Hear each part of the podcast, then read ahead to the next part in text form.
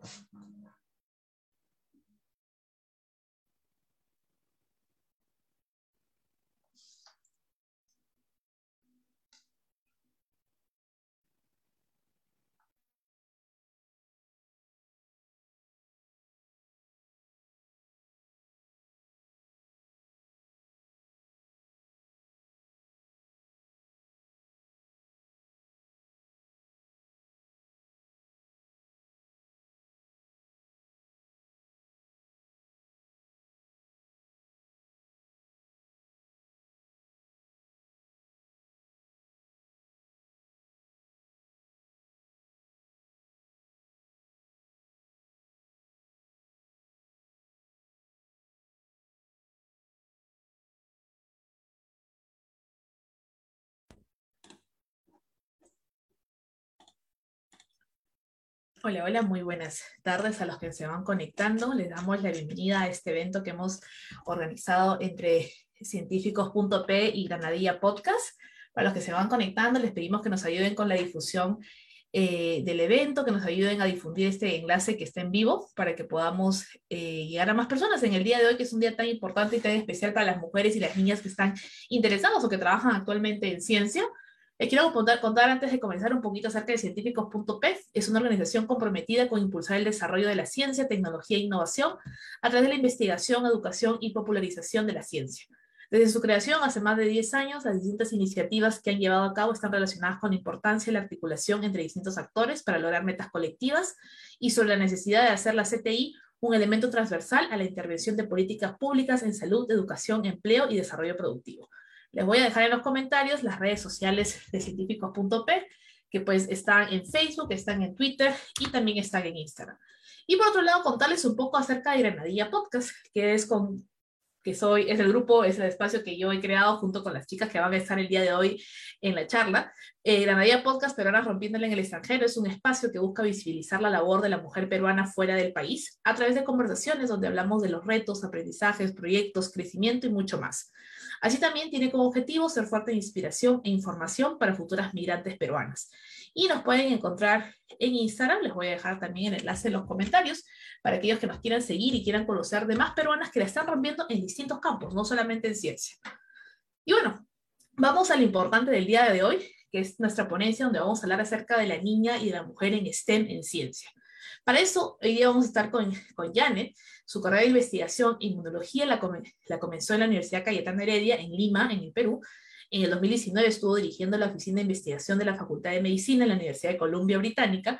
Ahora está 100% enfocada en luchar contra las barreras que impiden que las mujeres tengan éxito en el campo de STEM. Así también dicta cursos de inmunología en universidades de Latinoamérica. Actualmente está liderando los recursos de COVID-19 en Canadá, representando British Columbia. Así que las voy a dejar con Yane, que nos tiene mucho que compartir el día de hoy acerca de la brecha de género y las mujeres en ciencia. Yane, bienvenida. Muchas gracias, Analu. ¿Qué tal? ¿Cómo están todas? Uh, déjame compartir eh, mi... Por supuesto. Mi screen. ¿Pueden ver? Perfecto, se ve adelante. El escenario es tuyo, Yane. Awesome. Perfecto, muchísimas gracias a Granadilla Podcast, a Científicos Perú por esta gran oportunidad y por estar aquí eh, presente con las mujeres en ciencia. Eh, esta vez les voy a hacer una presentación sobre estadísticas y datos a nivel de varios países, a nivel global también, y quiero darles un reto, solo un reto, que por favor memoricen una estadística o un hecho sobre la eh, lo que pasa en, la ciencia a las mujeres y puedan compartir esto con muchas eh, personas a su alrededor. Ok, vamos a empezar. Ah, hace casi año y medio ah, vi una película llamada Picture a Scientist. Ah, si está en Netflix y si todavía no la han visto, la recomiendo. Aprendí muchísimo en este documental, pero algo que me impactó muchísimo en mi vida, en realidad, fue que cuando se hacía la pregunta a cualquier persona de cualquier edad, sexo, que dibujen y piensen en un científico, la mayoría de las personas pensaba en un hombre y en un hombre blanco. Y entonces nos damos cuenta de que había un sexismo y quizás había sido representación de lo que pasa en nuestra sociedad y eso está representado en ciencia. Pero ¿por qué sucede eso? Ah, todo comienza cuando somos muy niños.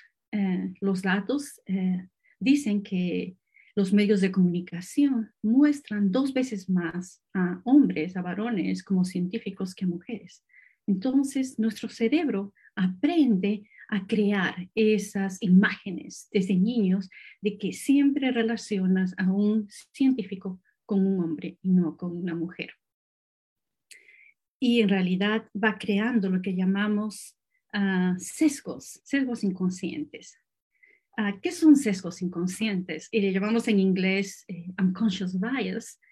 Son estas actitudes, estos estereotípicos, este, estereotipos que aprendemos en nuestro subconsciente. Y esto sucede por la experiencia de vida que tenemos y por dónde, hemos creído, cómo hemos eh, ido aprendiendo del, del, del, ambiente donde vivimos.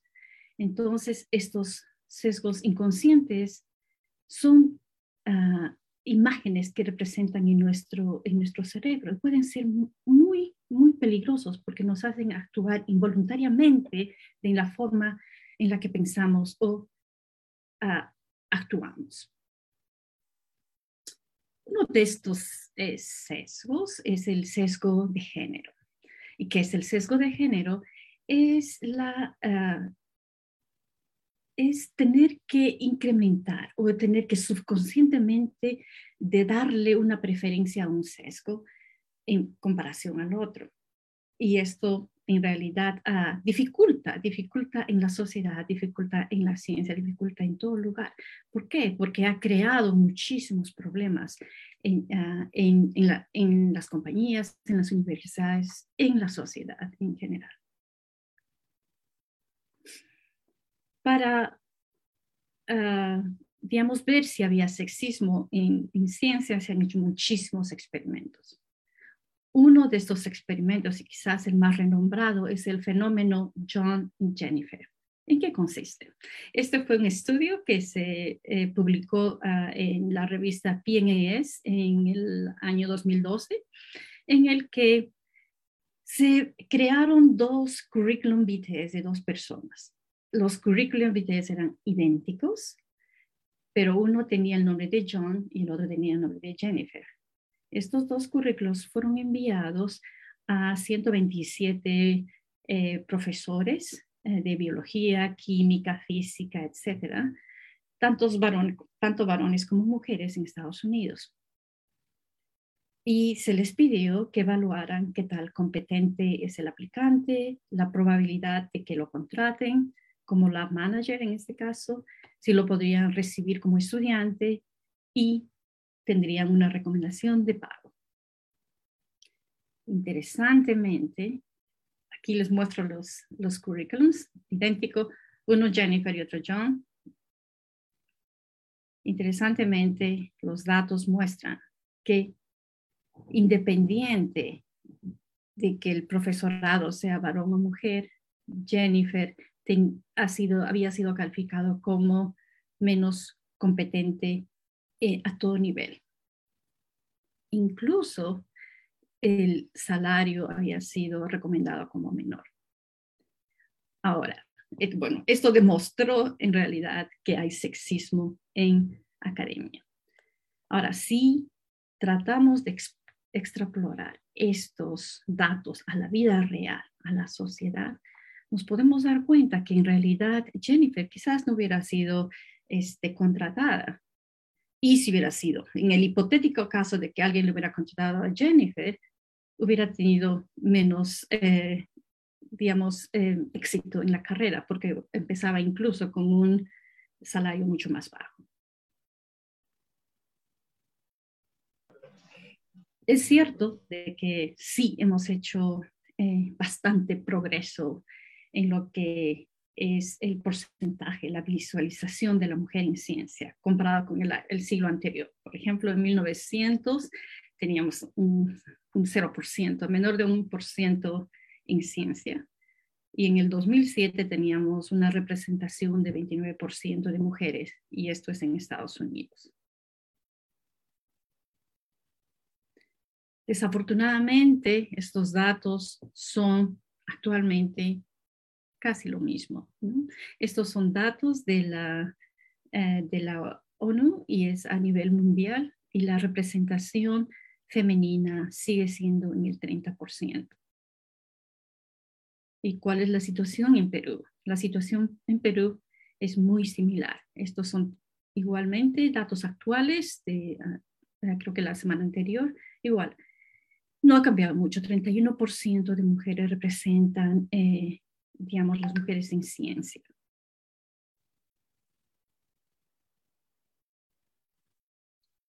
Es cierto que hemos incrementado, es cierto. Sin embargo, Ah, vemos que la diversidad es, todavía no ha cambiado. Por ejemplo, aquí tenemos solo un 2% de las mujeres afroamericanas llegan a tener un PhD, comparado con, una, con el 25% de las mujeres blancas. Entonces te das cuenta que la diversidad en ciencia no está cambiando a medida de que las mujeres incluso están incrementando. Y esto Ah, tristemente, también es lo mismo para otras minorías. Por ejemplo, en Estados Unidos, estos son datos de que solo las mujeres hacen un 2% en el área de STEM.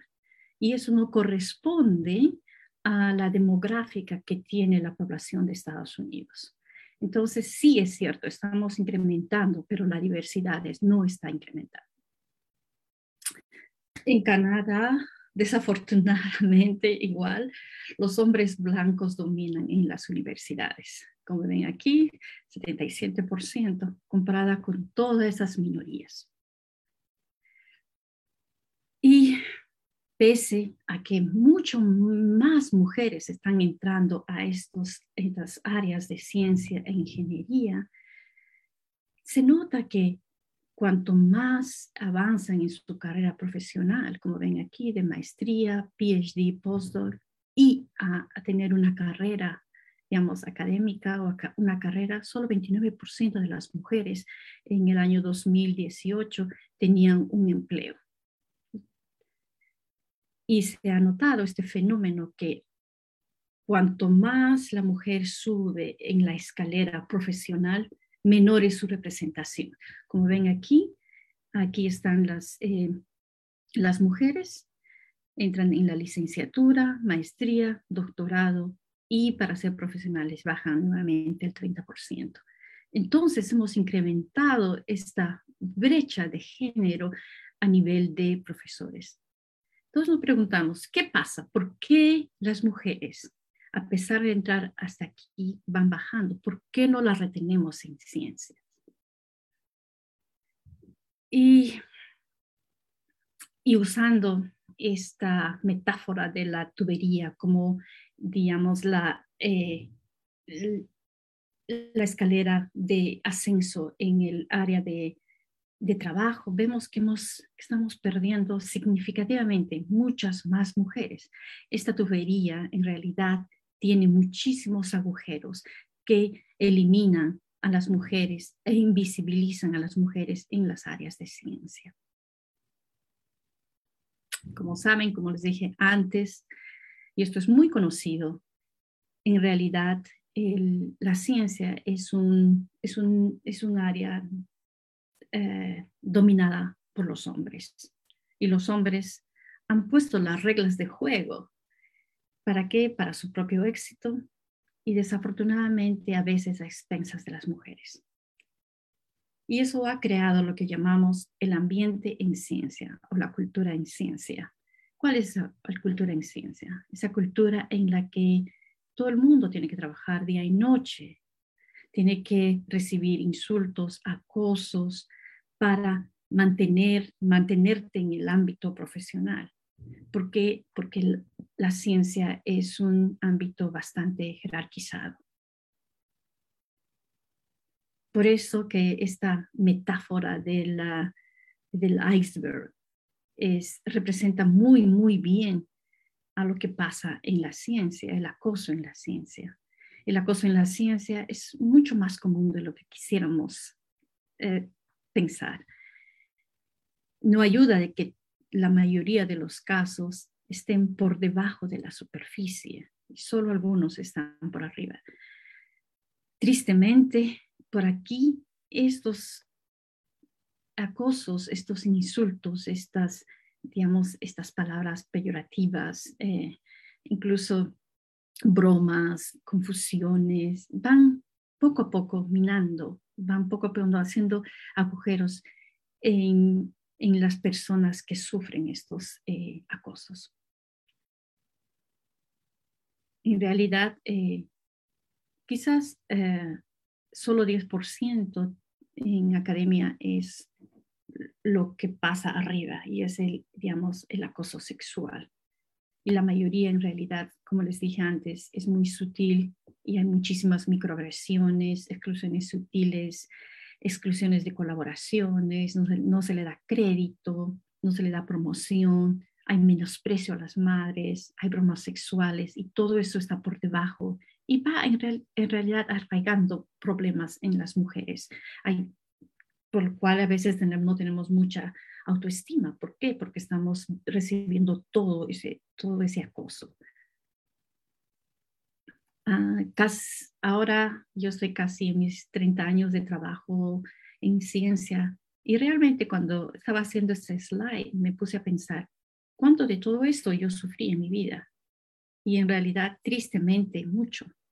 Y eso es lo que en realidad no me sorprende por qué las mujeres tienen que salir de la academia a veces, porque, tienen que sufrir todos esos problemas.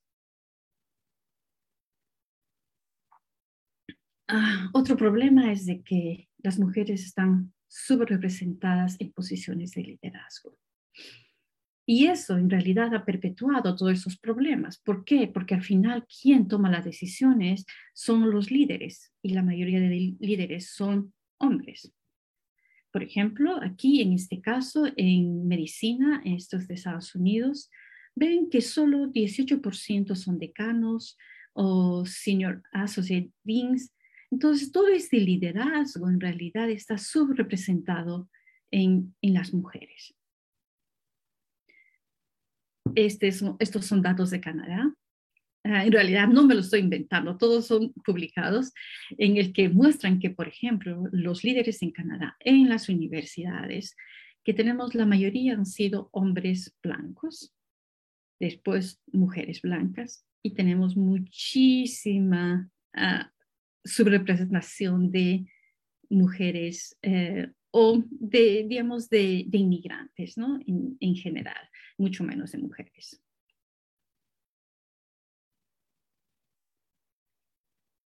Eh, como dije antes, al final, ¿quién toma las decisiones? Si son los presidentes de las universidades, ¿qué motivo tienen para cambiar? Porque al final les beneficia. Y al final ellos lo hacen más para su propio ah, éxito. Entonces, es, importante tener que considerar eso, porque se ha visto que en muchos en muchos lugares donde hay mayor, eh, digamos, eh, representación masculina en el liderazgo, estos casos de acosos son disminuidos, no se le da importancia, entonces no hay como, no se, no se quiere cambiar las cosas. Ah, y como saben los que están en ciencia, sabemos que para nosotros al menos las publicaciones son muy importantes porque determinan tu carrera profesional, determinan si vas a conseguir un trabajo. Entonces, de alguna forma es una métrica para, metric para nosotras. Pero, ¿qué pasa? La mayoría de los consejos editoriales está llevada más por hombres, casi la mayoría. Así como pueden ver en estos, eh, eh, hace dos o tres años recién comenzaron a sacar, eh, digamos, estadísticas en las que muestran que los consejos editoriales realmente es, es muy masculino. Y esto es triste, ¿no? Porque de alguna forma nos han invisibilizado a las mujeres. En realidad, quizás ellos ni cuenta se dan de lo que está pasando. Entonces, es una tarea nuestra tener que decir, basta, esto tiene que cambiar, necesitamos que cambiar. Mira lo que está pasando. Porque es, cierto que los científicos eh, sí son reconocidos por la calidad y el número de publicaciones, te da una reputación dentro de la especialidad, pero si los editores son un grupo de hombres que toman las decisiones, no me sorprende de que no haya muchas mujeres más publicando.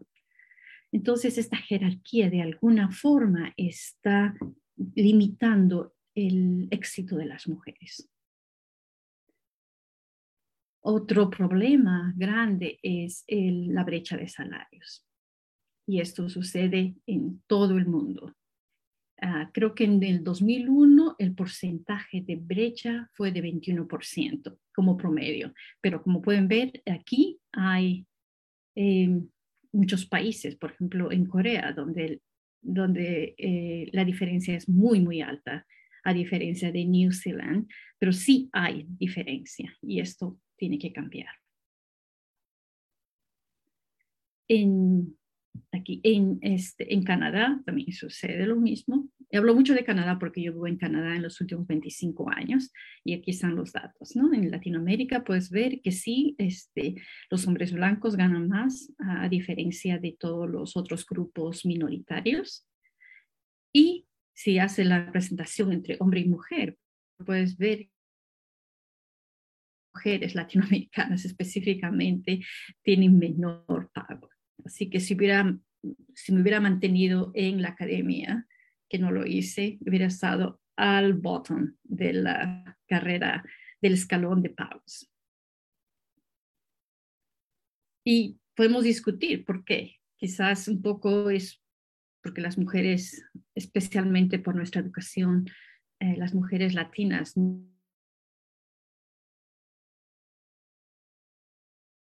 estas cosas. Entonces, nos damos cuenta que el sesgo implícito no nos deja avanzar. Como ven aquí, los, los niños todavía no ven a las, a las mujeres como científicas, las mujeres están er, eh, subrepresentadas en, en autorías, en conferencias, en, qué sé yo, en, en publicaciones, etcétera.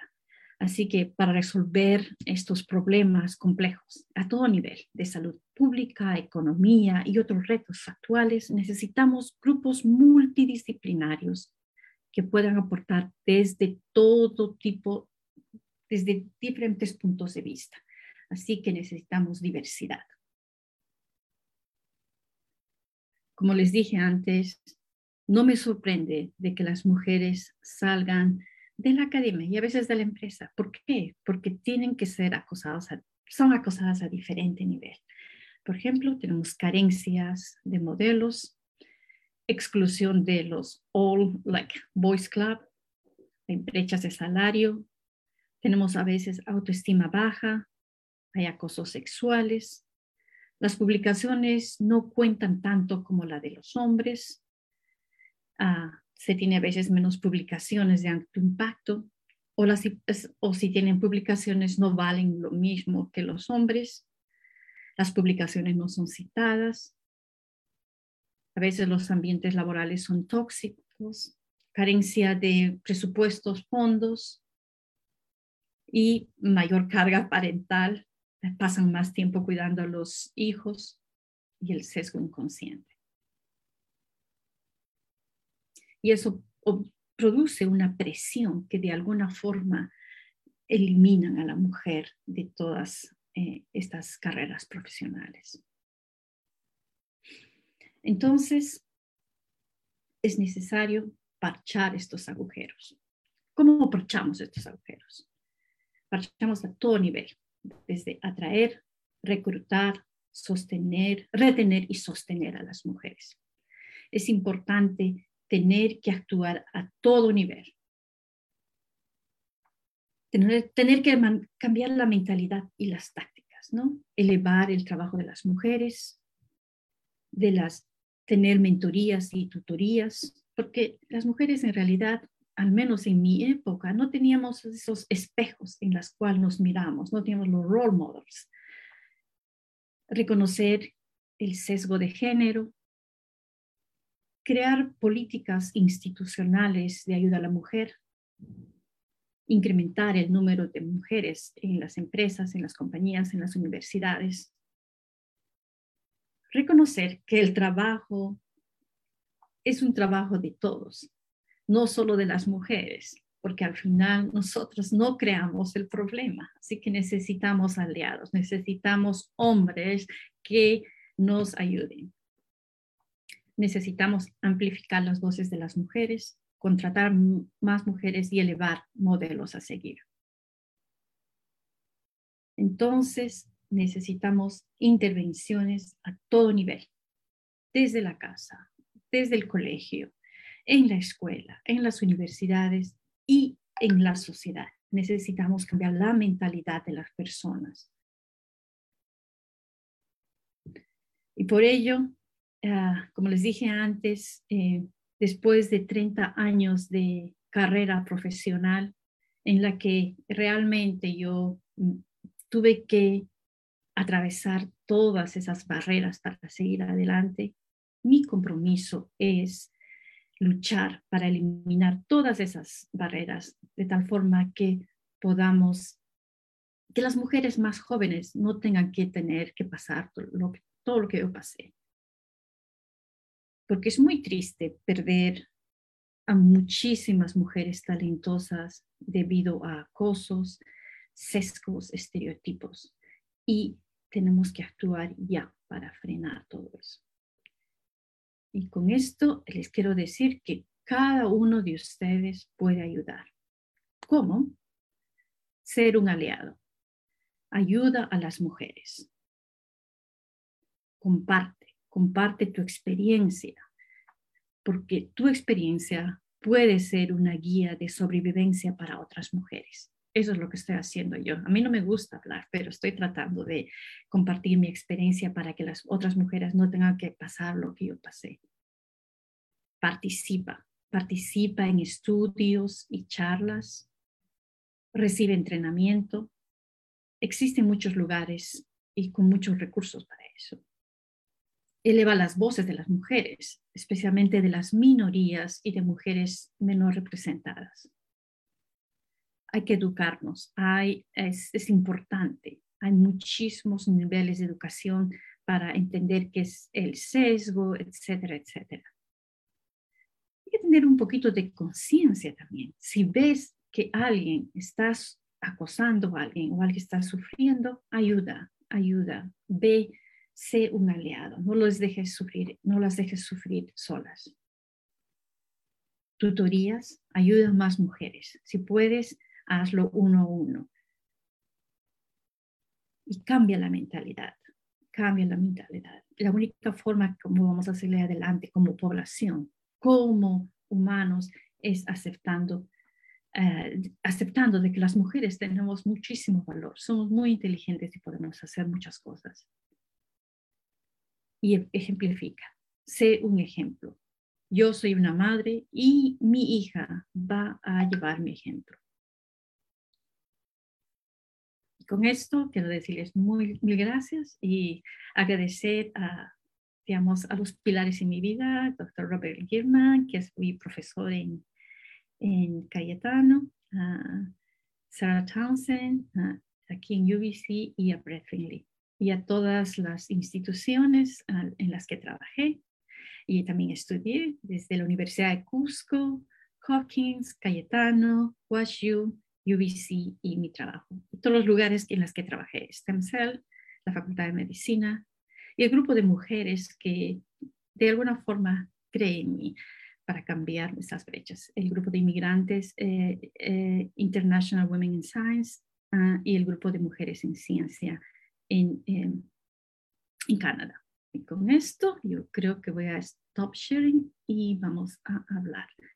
Así que pueden hacer cualquier pregunta que quieran. Buenísimo, gracias Diana. Y la verdad es que, me quedo con la última, el último pedacito donde hablabas de cómo podemos ayudar, porque justamente de esto trata eh, científicos.p, Granadilla Podcast, de, de contar las historias de peruanas, de mujeres que están rompiéndola en ciencia en el extranjero.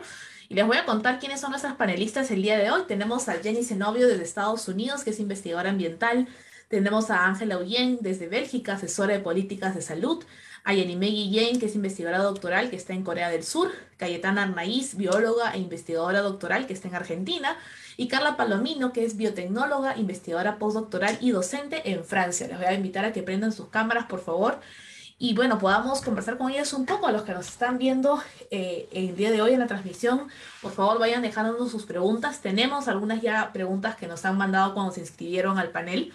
Eh, pero primero les vamos a dar el, el, espacio a ellas para que también puedan presentarse, contarnos un poco también cómo ha sido su viaje eh, como mujeres en ciencia en los países en que están, porque Jan está en Canadá, yo estoy en Israel y cada una de ellas está en diferentes partes del mundo y la ciencia se vive diferente en donde tú estás ahora, ¿no? Entonces voy a darle el pase a Carla en el orden en que están, en que aparecen en la pantalla, así que comenzamos con Carla, por favor. Sí, hola, muchas gracias por haberme invitado a este panel para poder contar un poco mi experiencia y, y primero agradecer a Janet por la increíble presentación que acaba de hacer. Es cierto que hay algunas cifras que yo no, personalmente no conocía y me parece muy importante divulgar esto para poder mejorar y eh, tener más oportunidades en lo que es el mundo de la ciencia y, la tecnología, ¿no? Eh, yo actualmente estoy en Francia, hice mis estudios de posgrado aquí, de maestría y de doctorado. Eh, yo felizmente no, hasta el momento no he, no he percibido estas, eh, ¿cómo puedo decir? Estas, digamos, microagresiones por ser mujer en mi ámbito laboral. Creo que soy una persona que ha tenido mucha suerte porque no hasta el momento no he pasado por esto, pero sí algo que que puedo resaltar es que es cierto, siempre hay menos mujeres en, el área de las ciencias. Y eh, me, me, me, parece muy curioso una de las ilustraciones que mostraste, Janet, porque eh, buscando también un poco de información de aquí, de, de, la realidad en Francia, es muy cierto que las mujeres empiezan eh, siempre en, en, la parte de la licencia, ¿no? En la parte de hacer la licencia, el máster. Sí, hay muchas mujeres, pero después cuando empiezan a llegar al doctorado y hay menos mujeres, cuando salen del doctorado hay menos y menos y esas cifras también se comparten aquí en Francia. Hay mucha menos representación uh, femenina en lo que es el área de STEM. Y sobre todo algo que siempre eh, recalcan aquí en Francia es que, por ejemplo, hay mucho menos mujeres en lo que son áreas de ciencias básicas como matemáticas, física. Yo soy biotecnóloga y actualmente trabajo en el, en el departamento de biología. Entonces, en biología es cierto que se ve mucho más presencia femenina que en otros, en otras áreas. Eh, yo tengo alumnos, que, clases donde tengo, no sé, 70% de mujeres y 30% de hombres, pero como les digo, eso solamente es en la licencia. Y después, claro, cuando van pasando al máster y tal, se van reduciendo. Y hay algo que, que por ejemplo, acá tengo una cifra que, que encontré hace, hace poco, que, por ejemplo, dicen que solamente hay 36% de mujeres en ciencias aquí en Francia y, eh, y 27% en lo que es áreas de ingeniería. Entonces son, son cifras bastante bajas, o sea, no es ni siquiera, ni se acerca a la mitad. Entonces hay cierto desequilibrio eh, y ah, es algo preocupante porque, bueno, nosotros creo que todas las mujeres tenemos la misma capacidad eh, que cualquier hombre para poder ofrecer eh, nuestras capacidades, nuestros conocimientos. Y, es algo que es muy, muy preocupante actualmente, ¿no? Y lo que se ve también aquí en Francia es que ellos siempre están intentando de, em, de hacer la paridad, que siempre haya tanto hombres como mujeres se está intentando, ah, siempre tratan de hacer que contraten siempre más profesores, este, profesores contratados, titulares, perdón, profesores titulares, que sean mujeres, que haya más representación, porque actualmente, por ejemplo, en el, eh, lo que es profesores titulares, mujeres, solo hay como el 40% en las universidades, pero en lo que es el ámbito de em, cuando eres profesor, que es un ámbito superior, baja la cantidad de mujeres, entonces solo hay un 20-25%. Son cifras que, que, son, que están actualmente en Francia y que lo que quiere el gobierno también es que estas cifras se vuelvan una paridad, o sea, que haya tanto 50% de, presencia femenina como masculina. Eh, aquí en Francia hay muchas, ah, así como ahora hay muchos paneles, em, que, el cual quiere tratar de atraer a las mujeres a que sigan en ciencias y que no solamente se queden, por ejemplo, en el área de biología o farmacia, sino que vayan también a las áreas de matemáticas, física, química o lo que son ingenierías de sistemas y tal, para que puedan contribuir y también pueda ser mejor y, y tener la paridad. Buenísimo, gracias Carla, por, porque es importante ese tema, ¿no? El tema de la paridad en ciencia, creo que vamos a seguir escuchando a resto de las panelistas, pero todavía hay que seguir luchándola por la paridad en varios campos como mujeres. Vamos con Ángela desde Bélgica, que nos cuente un poquito. Hola, hola a todos. Hola Anita, ¿se me escucha bien? Sí, perfecto. No, nada, yo creo que eh, es súper importante visibilizar y mucha gente se preguntará por qué hay un día para, para niñas y para mujeres, especialmente en STEM. Y justamente es de algo de que, que mencionó Yane, que quiero agradecerle por su presentación, que fue muy buena, que tiene que ver justamente con la visibilización, con los roles, con las niñas y las jóvenes que puedan verse representadas y que, y que sepan que, que, ellas también tienen un rol y que hay una oportunidad para ellas. Yo creo que es importante también mirar a, la, a las interseccionalidades, sobre todo en América Latina y el Caribe, ¿no? Porque hay interseccionalidades que son muy marcadas. El género intersecciona también estas diferencias en STEM con la raza, con el lenguaje y todo esto. Es sumamente importante. ¿Por qué? Porque todavía vemos, por ejemplo, en áreas rurales que hay mucha deserción escolar desde muy temprano en niñas. A las niñas se les, eh, la concepción de que tienen que hacerse más cargo de labores de casa, de cuidados de hermanos menores y otros, hace que ellas tengan una mayor carga. ahí viene justamente la importancia del enfoque de género, ¿no? Que muchas niñas y adolescentes tienen mucha mayor carga en el hogar, eh, estando al cuidado o teniendo un rol asistencial desde muy temprano. Eh, entonces, esto ya, ya comienza una barrera. La interseccionalidad también es importante cuando hablamos de la lengua porque las publicaciones en, en, inglés son las que predominan en el mundo académico. Entonces, si uno no publica en inglés, pues eh, la, tiene mucho más difícil, ¿no? Eh, y, y, sí creo que eh, es importante remarcar que es un tema sumamente complejo, porque tiene que ver con cuestiones evolutivas, tiene que ver con cuestiones culturales, sociales, etc. se ha visto que hay una, eh, por ejemplo, ¿no? que en cuanto a la educación desde muy temprano, existen ya diferencias en cuanto a este, las competencias que tienen los niños y adolescentes en números, ¿no? Las niñas parece tener un, un menor desempeño. Incluso en la prueba PISA, lo que se ve en América Latina y el Caribe y en general, es que las niñas y adolescentes tienen un menor desempeño en lo que son números. ¿No? Eh, eh, y entonces otra vez volvemos a la complejidad del problema. Sí tiene que ver con que los profesores son generalmente hombres, con que ellas tienen mucha, tienen alguna carga que no deberían en el hogar, pero también tiene que ver nuevamente con factores evolutivos. Ahora, mucho se dice, a las mujeres no les interesa la ciencia, y eso no es verdad. Y la representación es distinta en distintos tipos de ciencia.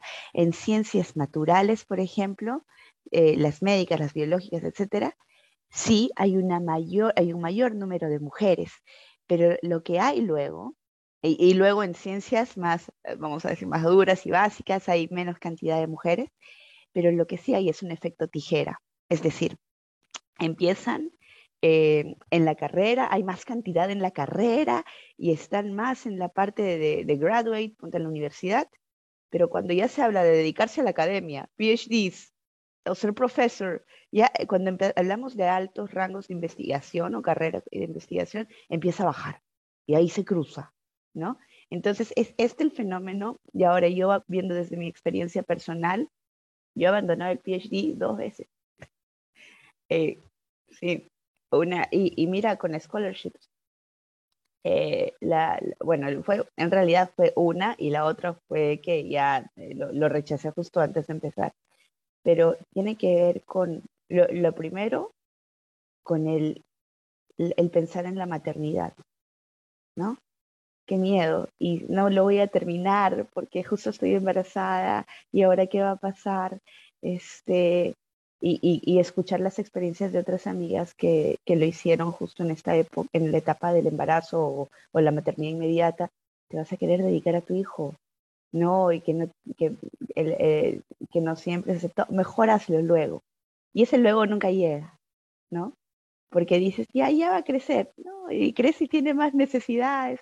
Entonces yo creo que primero eso y luego que fue una decisión personal también, porque eh, y ahí creo que es también importante entender lo que implica hacer un PhD o ser un investigador de carrera, porque muchas veces somos muy reduccionistas. Ay, me voy a dedicar a, nada más a escribir y a leer o a ser sumamente eh, narrow en las publicaciones, pero no. Luego ves que sí hay una, una aplicación práctica que depende de cómo uno quiere llevar su carrera, ¿no? En realidad. Este, pero creo que eso, ¿no? Que, y lo veo desde, desde la parte médica, desde que escogemos la especialidad si tengo que hacer guardias y si va a ser una, una especialidad pesada, mejor no, porque, porque quiero tener familia. Estas son cosas que están tan arraigadas en nosotros porque nos lo han enseñado así, porque desde nuestra abuela, la escuela y todos nos, nos sí, ahí eh, viene justamente el enfoque de género y su importancia, ¿no? No tenemos que. Y, los roles tienen que ser en un lugar compartido entre la mujer y el hombre. Y eso es algo que tenemos que cambiar mucho, sobre todo en América Latina y en el Perú. Ahora sí, dejo espacio a mis colegas. Muy, muy importante lo que dice Ángela, ¿no? El tema, me gustó lo que hablabas de la interseccionalidad y el tema del idioma, porque hace poco hay una peruana que está estudiando una maestría acá en Israel y ella me escribió para decirme que su asesora de la, de la tesis de la maestría le decía, no, tu, tu tema de ciencias sociales, no, tu tema de investigación no se puede porque no hay información y le dieron tema minero, temas de minería, de conflictos sociales y minería, y digo, claro que hay un montón de información, pero obviamente solo está en español y su asesora solamente hablaba inglés, entonces no tenía todo este recurso de poder leer producción en español. Y, decía, y entonces yo le escribí al director del programa, que es un amigo mío, y le digo, oye, deberías tener una jefa de práctica que sea que, que sepa español, porque tienes alumnos que son latinos y hay mucha información en, en, español que es valiosa, pero como tus docentes no hablan español, no saben que existe, ¿no es cierto? Hay toda esa brecha de, todo, de toda esta información tan valiosa que está en un idioma a la que tus docentes no pueden acceder, pero tus alumnos sí pueden y pueden escribir muy buenos papers en inglés con información en español, ¿no? Entonces el tema del idioma también es importante. Antes de continuar, vamos a leer algunos comentarios que nos han dejado en Facebook. John Horna dice, qué pena que subsistan las malas actitudes, la igualdad de género ya debería estar superado. Muy cierto, pero seguimos en la lucha, seguimos en la lucha. Ana Palomino nos dice bien por Francia y por crear equidad. Y por aquí nos dejan un saludo Cecilia Gamarra, orgullosos de todas, en especial de nuestra sobrina Cayetana Arnaiz Yepes en la Universidad de Buenos Aires. Y es la siguiente que nos va a contar un poco acerca de su historia y de su vida como eh, mujer en ciencia en Argentina. Adelante, Cayetana. Hola, muchas gracias. Eh, gracias a mi madrina por, por el comentario.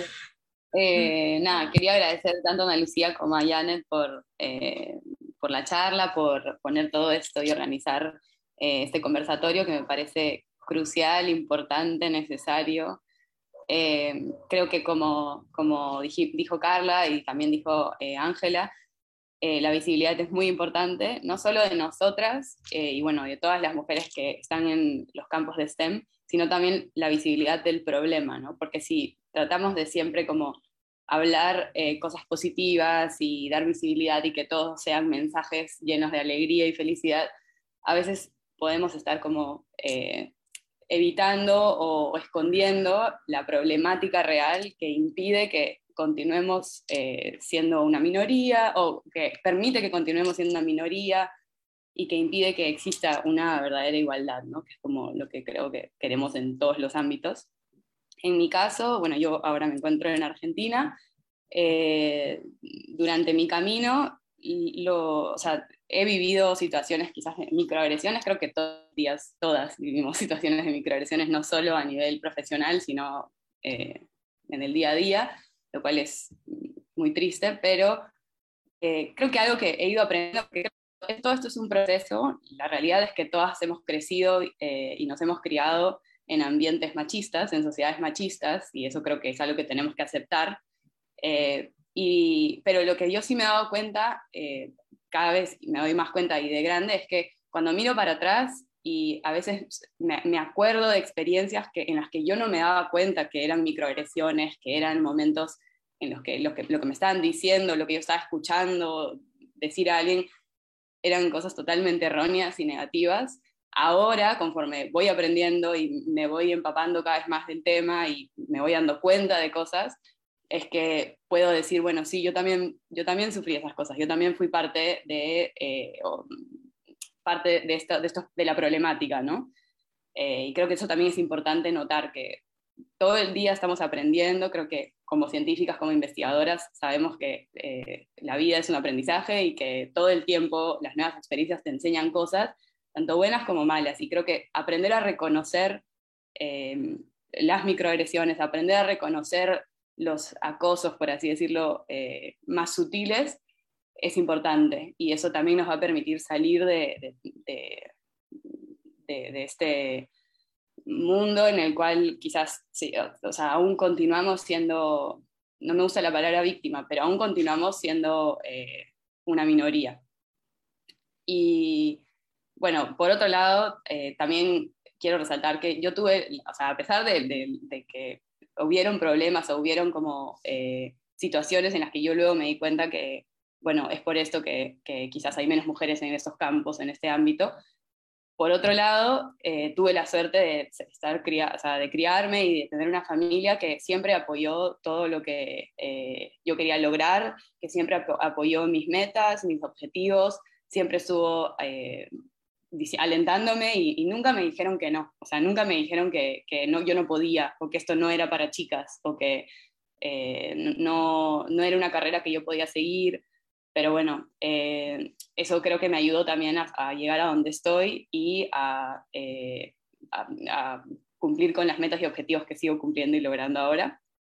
Y lo último que quería mencionar era un poco asociado a lo que eh, nos comentaba Ángela, y es que un gran problema creo que son esas presiones, o sea, sobre todo cuando vemos este proceso que comentó Janet de las pérdidas conforme va subiendo en la escalera, de, en la escalera profesional de los puestos cada vez más altos, y es que existen muchas presiones sociales que solo están asociadas al ser mujer, y eso es también uno de los impedimentos que tenemos quizás, con estas construcciones sociales de los roles que tenemos que llenar, de eh, cómo idealizan eh, a la mujer adulta y las cosas que tenemos que cumplir, más allá de lo profesional, son presiones reales y que nos afectan y que hacen que luego las mujeres terminen, o sea, por más que el 50% de, por ejemplo, las personas con las que yo estudié eran mujeres, probablemente en este momento no es, ese, ese porcentaje no es, no es equitativo eh, y, y uno de los grandes problemas es eso, ¿no? Que como que esperan cosas de nosotras que no necesariamente son las cosas que queremos,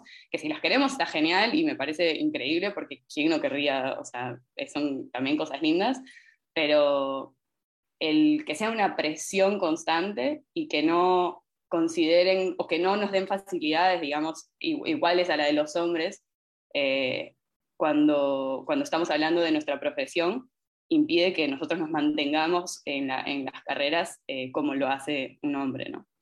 Eh, pero bueno, creo que esto está buenísimo porque conversar de esto hace que nos demos cuenta también de qué es lo que tenemos que, en, qué tenemos que trabajar y en qué tenemos que eh, mejorar. Gracias. Gracias, Cayetana. Es muy cierto lo que dice, ¿no? Hay, más allá de la presión de que seguir queriendo crecer académicamente y profesionalmente, también están los factores sociales y familiares que pueden afectar el, crecimiento y el desempeño de las mujeres en la ciencia. Y aprovecho para comentarles a todos los que nos están viendo que si quieren escuchar la versión extendida de las historias de estas peruanas que la están rompiendo en ciencia en el extranjero, pueden buscar a Granadilla Podcast en Spotify y en Apple, porque todas sus historias están ahí detalladas, así muy, muy, muy buenas. Y vámonos con Yanime, que está en Corea del Sur. Nos vamos desde Argentina hasta Corea del Sur ahora.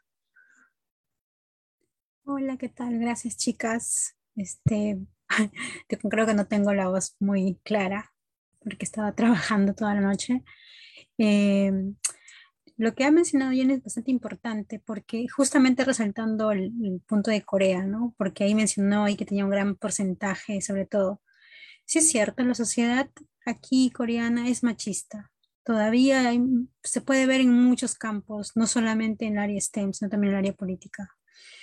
Eh, para llevarlo a la realidad o en la parte práctica, cuando uno está, por ejemplo, en un laboratorio, eh, puede ver ciertas cosas que no, por ejemplo, son, son para mujeres. Por lo general, antes eh, las cosas de utensilios, por ejemplo, eh, para lavar un beaker, lavar unos utensilios, se dejaba mucho a las chicas anteriormente. Era la parte que es, por ejemplo, hay cosas en un laboratorio, hay bastantes cosas para hacer, pero las cosas, por ejemplo, para poner tips, ¿no? O solamente poner eh, sellado para la autoclave, solamente lo hacían antes las chicas. Poco a poco esas actividades han ido pasando también a los chicos, pero cada laboratorio tiene sus propias reglas y cada laboratorio también tiene su propia cultura va a depender mucho de quién está a cargo para que se sigan esas, esas, esas líneas, ¿no? Yo tuve la oportunidad de estudiar mi maestría en Corea del Sur y ahora también haciendo mi doctorado, justo escuchando lo que decía este Angela acerca de, acerca de, de, de, retirarse de un PhD y de repente no continuar. Bueno, yo también dejé una vez un PhD, ¿no? Este es mi segundo, mi segundo inicio, se podría decir, en mi doctorado. Eh, antes hice el, yo llegué en el 2013 a Corea del Sur. Me recuerdo que siento que llegué como niña, ¿no? Porque toda inocente.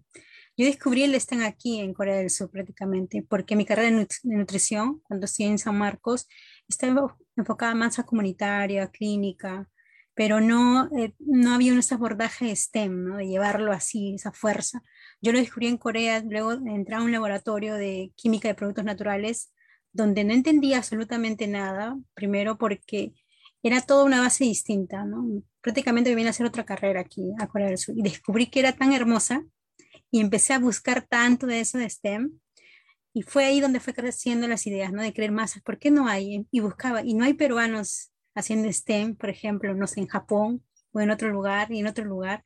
Cada año para mí fue una búsqueda de personas también que podrían de repente degustar esa área, ¿no? Sobre todo chicas no había, porque si tú preguntas, por ejemplo, muchas personas que vienen a estudiar estas carreras de, ingeniería o de ciencia, puedes ver que no habían chicas. La mayoría que venían a Japón eran chicos.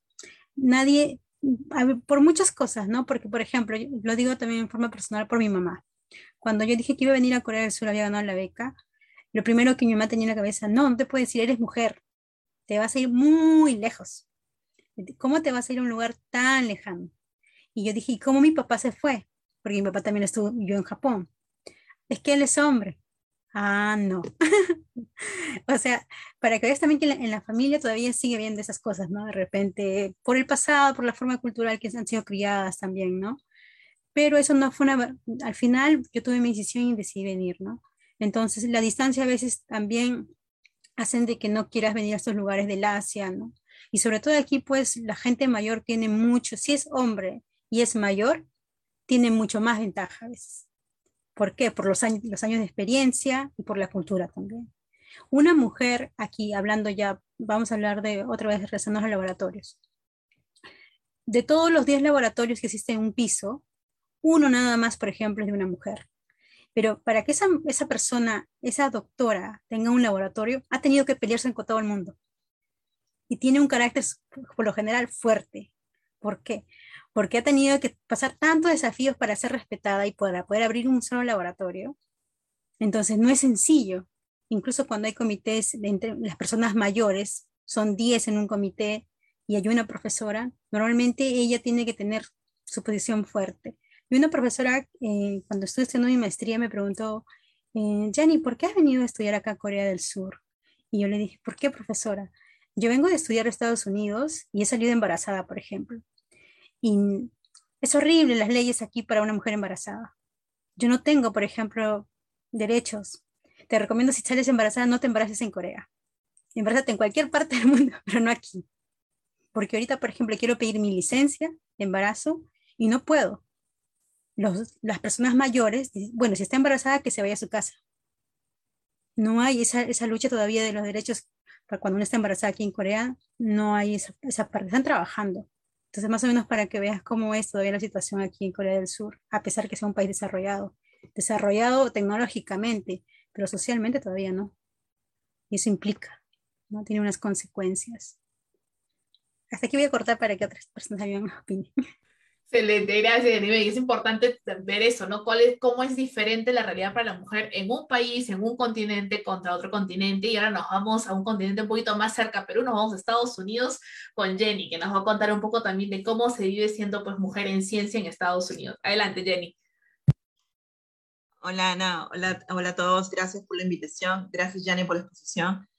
Eh, bueno, uh, yo este, empecé, hice mi carrera, mi pregrado en, en, en, Perú, en ingeniería, un área prácticamente dominada por hombres, este, al menos cuando yo, yo este, estudié en Perú, en una universidad pública, así que eh, de mi carrera era prácticamente eh, un 10% eran mujeres eh, cada, cada año que ingresaban, la mayoría era, eran hombres y pues como en cualquier universidad este, dominada por hombres, la presión siempre era bastante grande, ¿no?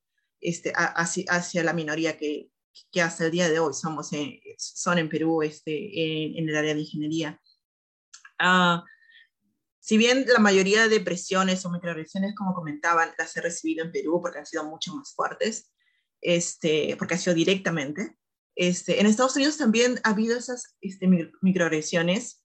Eh, yo creo que la academia, como muchos comentaban, este, y el número de, este, de mujeres en STEM va disminuyendo uh, por el hecho de ser mujer.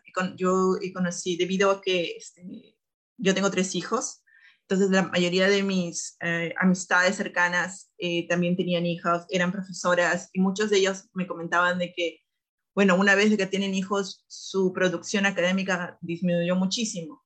Y, es muy difícil. Yo tengo tres niños y, los he tenido durante mi carrera. Y como mencionábamos, este, Yanime, que este, en Corea es muy difícil tener hijos. Acá en Estados Unidos también. En la academia generalmente es muy difícil porque las, las leyes no se han hecho para que una mujer estudie una carrera, eh, ya sea maestría o doctorado cuando yo tuve mis, mis niños, no, nosotros no teníamos un maternity leave como se tiene en Perú de tres meses, anda a tu casa, te lo pagan y, y, regresas. No, acá simplemente tienes tu hijo al día siguiente, tienes que regresar a trabajar. Así fue para mis, para todos mis hijos, porque el último lo tuve cuando estaba haciendo mi postdoctorado.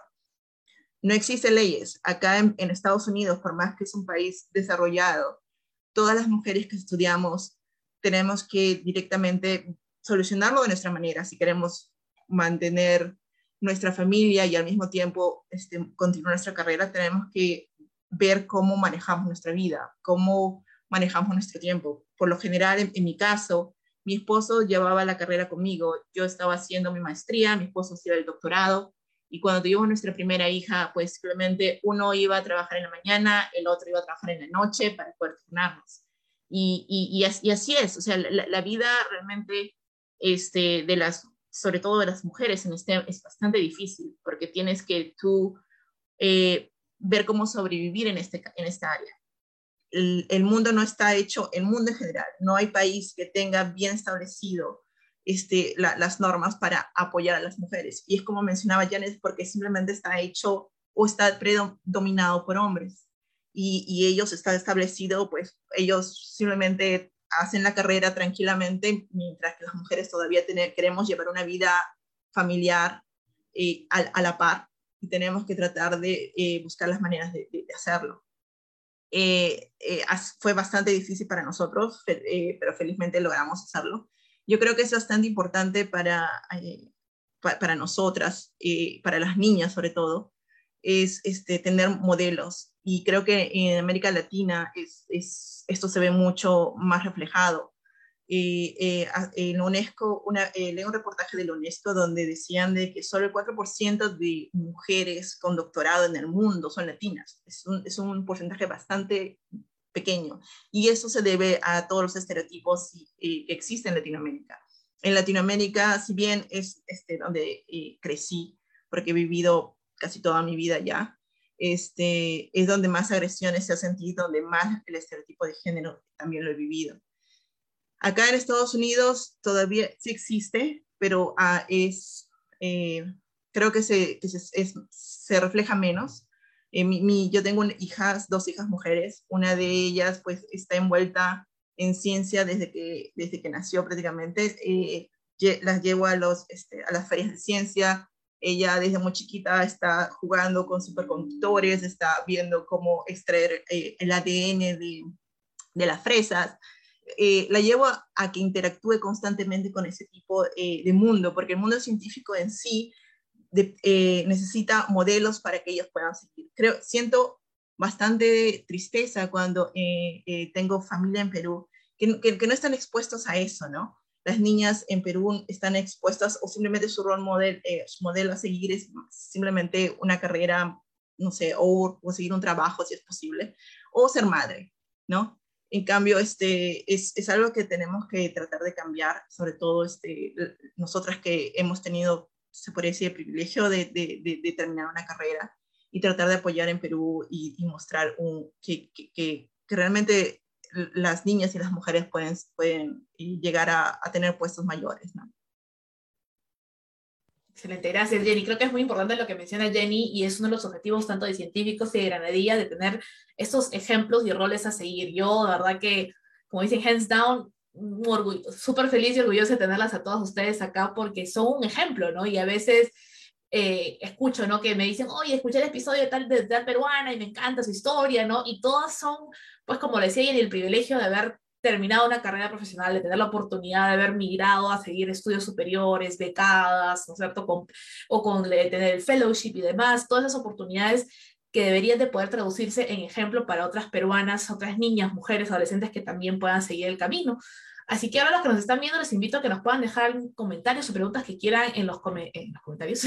Mientras que lo vamos también aquí, eh, a la hora que se inscribieron, algunas personas dejaron pues algunas preguntitas y vamos a ver cómo las podemos responder aquí con nuestras panelistas. Yo creo que esta pregunta es obvia, pero de pronto alguna de las chicas lo quiere responder. ¿Cómo se definiría STEM? Para los que de pronto se acaban de unir y no saben ni siquiera qué es STEM, qué es esto, cómo se come, ¿no es cierto? Entonces, no sé si alguien, alguna de las chicas lo quiere responder, levanta la manita voluntariamente por democracia. Ahora todas se ríen, ninguna quiere responder. ¿Cómo definiríamos STEM para los que de pronto se están uniendo y no la tienen muy clara?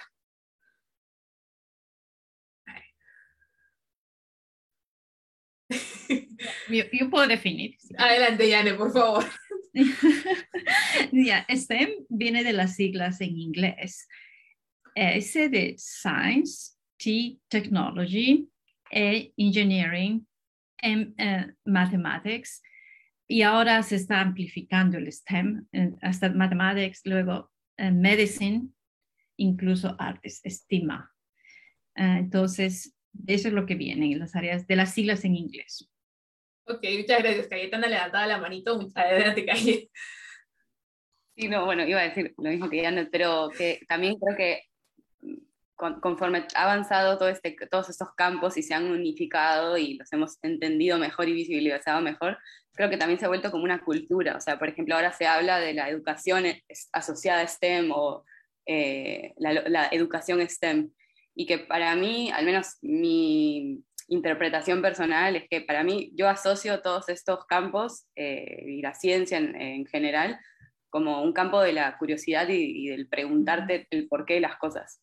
Entonces, creo que ahí es donde, desde ahí es de donde parte el concepto de una educación eh, en STEM, ¿no? O sea, enseñarle a las niñas, a los niños, a preguntarse por qué, preguntarse para qué y me parece súper interesante porque siento que, y bueno, útil porque siento que es la forma más, eh, más eh, general y más completa de, de, aprender algo, ¿no? O sea, si uno solo lo aprende por memoria o porque alguien te lo dijo y es así y punto, no estás alimentando y no estás eh, em, estimulando a que la, niña o el niño entienda el, porqué de las cosas y, verdaderamente aprende ese concepto de manera lógica. Y creo que eso también es lo que abarca esta cultura en la que nosotros eh, vivimos. Perfecto, gracias, Cayetana. Vamos a leer un poco los comentarios aquí. Yongo dice, sigan adelante, chicas, y no desmayen en este mundo salvaje que solo las convertirá en más fuertes e invencibles. Es muy cierto eso. Y Jenny Paucar nos dice felicitaciones a todas por sus esfuerzos y sobre todo por arriesgar y conseguir sus sueños. Son modelos a seguir. Y es muy cierto, uno también arriesga, ¿no? Cuando migra, cuando, cuando toma la decisión de, de irse a hacer un doctorado, un postdoctorado, un fellowship, también es un riesgo porque no sabes qué va a pasar. No sabes cómo va a suceder el choque cultural, ¿no es cierto? El idioma, las barreras de idiomas y demás. Tenemos más preguntas por aquí. Denme un segundo que perdí el archivo. ¿Qué les motivó a investigar? Yo sé que que todos tenemos una razón diferente o personal por la que decidimos dedicarnos a investigación. No sé si alguno de ustedes quiere compartir qué fue la que las motivó pues, a dedicarse a la investigación. No se peleen, por favor. Claro, seguro que en clase sí eran bien aplicaditas y levantaban la mano, pero aquí no. Jenny, adelante. En, mi caso realmente fue, este, durante mi pregrado no, no realicé investigación. Eh, creo que este, en, en, mi, en, mi, área habíamos normalizado tanto que terminas de, de, estudiar, pues buscas trabajo, ¿no? Y, y, y, era lo primero que pensábamos. Estábamos en noveno ciclo, entonces todos empezaron a buscar trabajo y es lo que hice también yo. Busqué trabajo, estuve trabajando en Perú por dos años en una empresa, me aburrí, ah, era una empresa grande, tenía un buen salario, me habían subido, este, empecé como practicante, luego me subieron como este, asistente, ya contratada, pero me aburrí, me aburrí porque era algo, una tarea continua, era repetitivo y, y, no sé, no me sentía cómoda. Este, y justo en ese entonces este, viajé a Estados Unidos y, y empecé, entré a una clase este, en la Universidad de Purdue, una clase donde yo era simplemente una, solo entré a escuchar la clase, simplemente, porque no, no, no estaba registrada, había ido como visitante a Estados Unidos. Y me encantó, porque este, la, esta profesora que este, hablaba este, sobre diferentes tecnologías para este, remediar el ambiente, este, me hablaba pues de, de investigaciones que nunca había escuchado en mi vida, que, que nunca había aprendido en la universidad, de, de, tratamientos de que pues habían sido publicados la semana pasada, cuando yo en la universidad había aprendido cosas pues de hace 20 años, que, que, que para en ese entonces, cuando yo estudiaba, era pues, wow, era la última tecnología, lo más aplicado. Entonces me, gustó mucho el hecho de aprender que existe una realidad completamente diferente y existen otras maneras eh, no sé, nuevas eh, que puedes aplicar para realmente este, eh, hacer el cambio en el mundo, ¿no? De, remediar y, y, remover todos esos contaminantes que actualmente tenemos.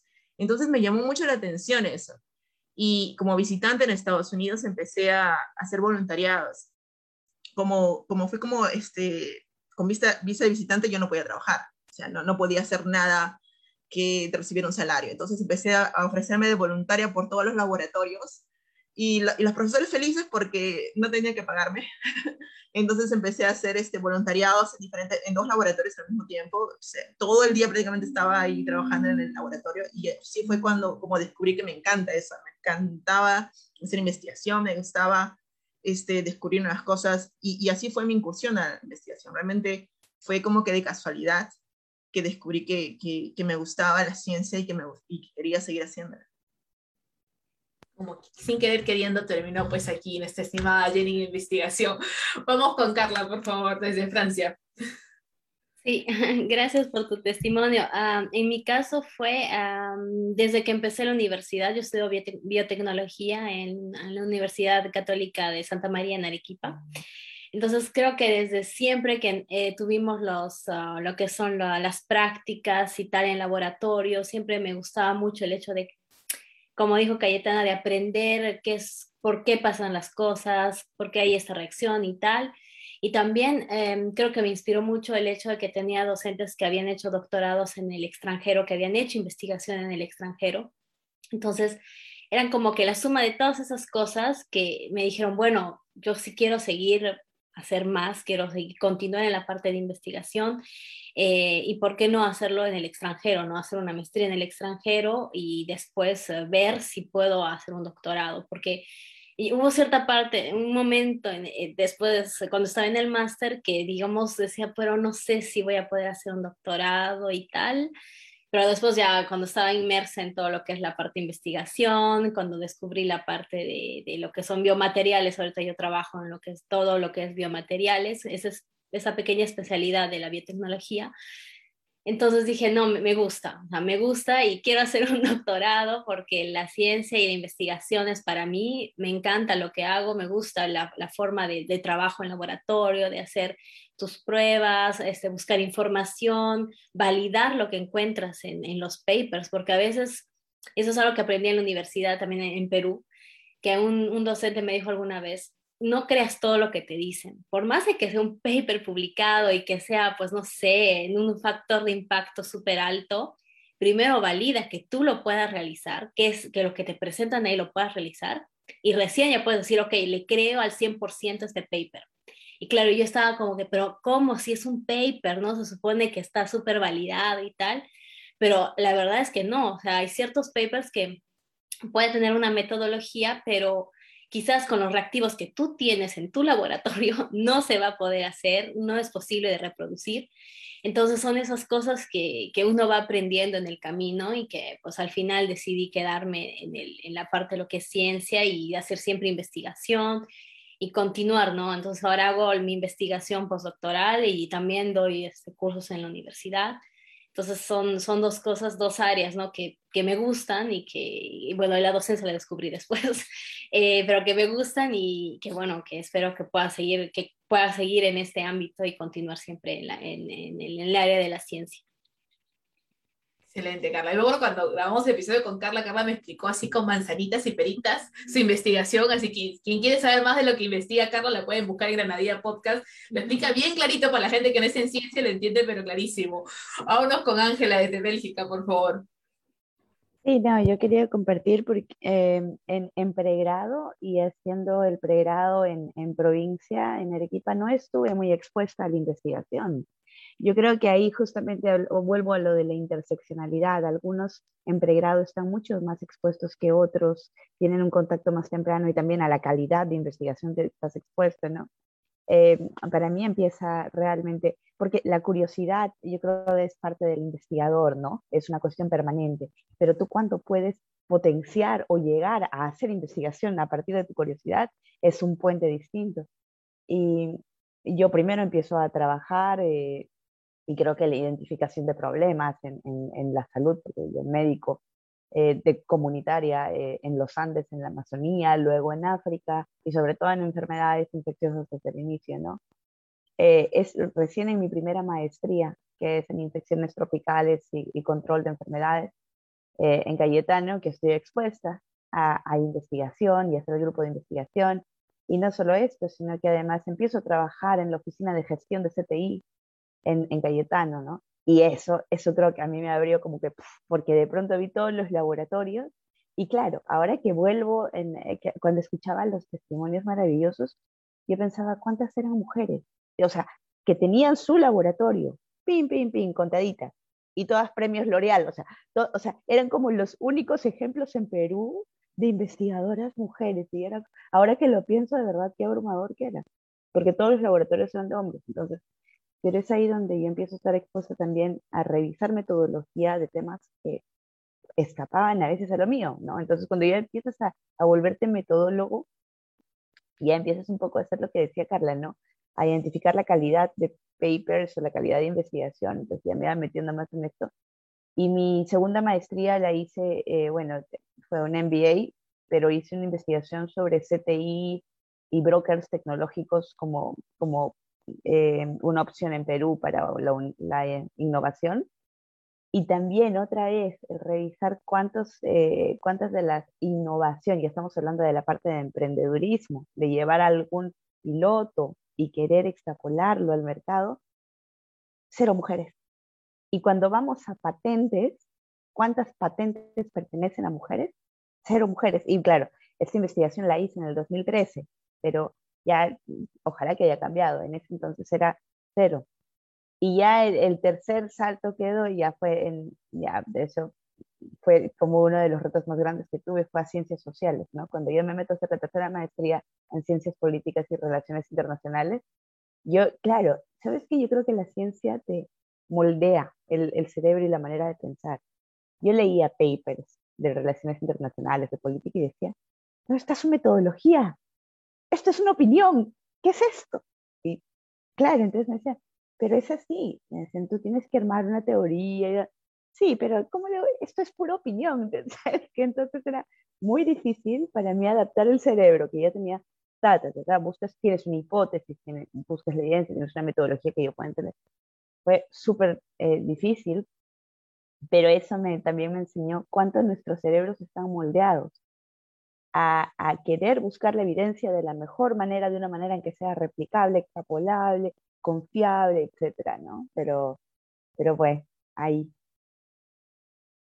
Importante lo que menciona Ángela, ¿no? El, el, cómo de pronto puedes cambiar de una ciencia a la otra ciencia y cómo también te vas moldeando y, y, eso también te ayuda, ¿no? A investigar mejor, a tener más recursos, a entender mejor las cosas y de manera diferente. Vámonos con Yanime desde Corea del Sur. Sí, gracias, chicas. Qué bonita experiencia de escuchar a todas.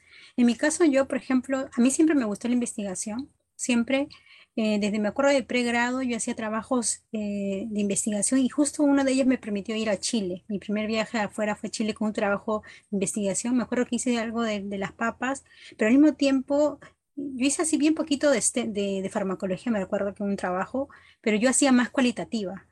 En San Marcos eh, suelen ser muchos servicios comunitarios, encuestas, grupos vocales, ¿no? todas esas técnicas cualitativas, yo las llegué a aplicar eh, al final en mi, en mi pregrado, o sea, yo hice una tesis de pregrado mezclando antropología y también este, técnicas cualitativas porque me encanta la antropología. Y de ese camino, imagínate, yo hasta ese momento que estaba en Perú 2010, que yo sustento mi tesis, era una antropológica nutricional, una, una tesis. Había hecho tanta comunitaria. Cuando llego a Corea, llego a un, de, un laboratorio de química y productos naturales, siendo yo nutricionista, ent entro a otro mundo que no sabía absolutamente, prácticamente para mí fue todo nuevo, ¿no? manejar la química, las, todos los instrumentos del laboratorio, leer un paper que estaba en inglés, en cromatografía líquida, en espectrometría, un montón de cosas solamente en inglés y aparte en coreano también que me hablaban. Entonces yo tenía como tres cosas, ¿no?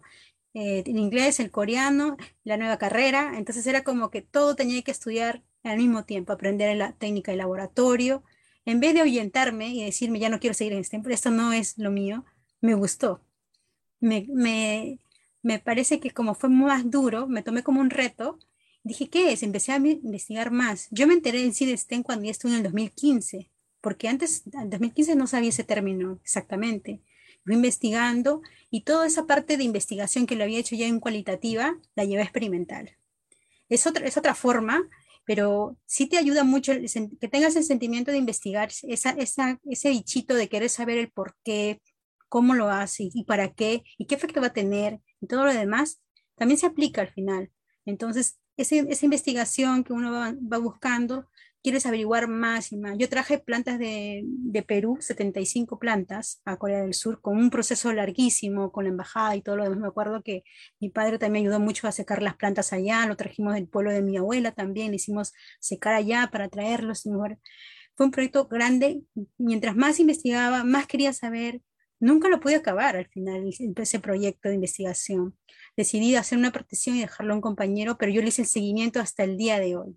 ¿no? A mí me quedó igual, yo me, me mudé, yo hice ya ese tipo de investigación, pasé a una cualitativa, pasé a hacer una experimental, ¿no? una experimental se puede decir de, de, de química, de productos alimentarios, ciencias alimentarias y nutrición, y ahora que estoy haciendo investigación molecular, ¿no? de medicina molecular, y es otro, otro tema, ¿no? he ido como, el STEM que, que conocí en ese lado me llevó a otro tipo de STEM también, conexión, ¿no?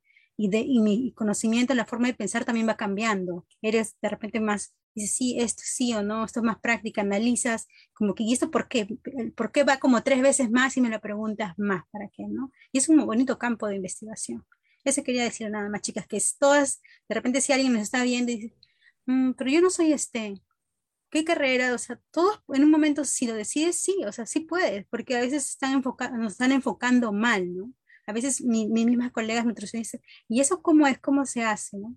Yo les explico, no, es que deberían abordarse las carreras, o sea, todas las que están relacionadas con ciencias, tener cosas básicas bien de lo que es una química aplicada a tu carrera, una biología aplicada a tu carrera, falta cambiar ese plan curricular, modificarlo, técnicas de bioinformática aplicadas también a la carrera. Hay, una, hay un sistema que se tiene que, cambiar, ¿no? Esperemos que con el tiempo se vaya modificando. He visto bastantes aperturas de nuevas iniciativas que están tratando de hacer eso y de ser más inclusivos también, ¿no?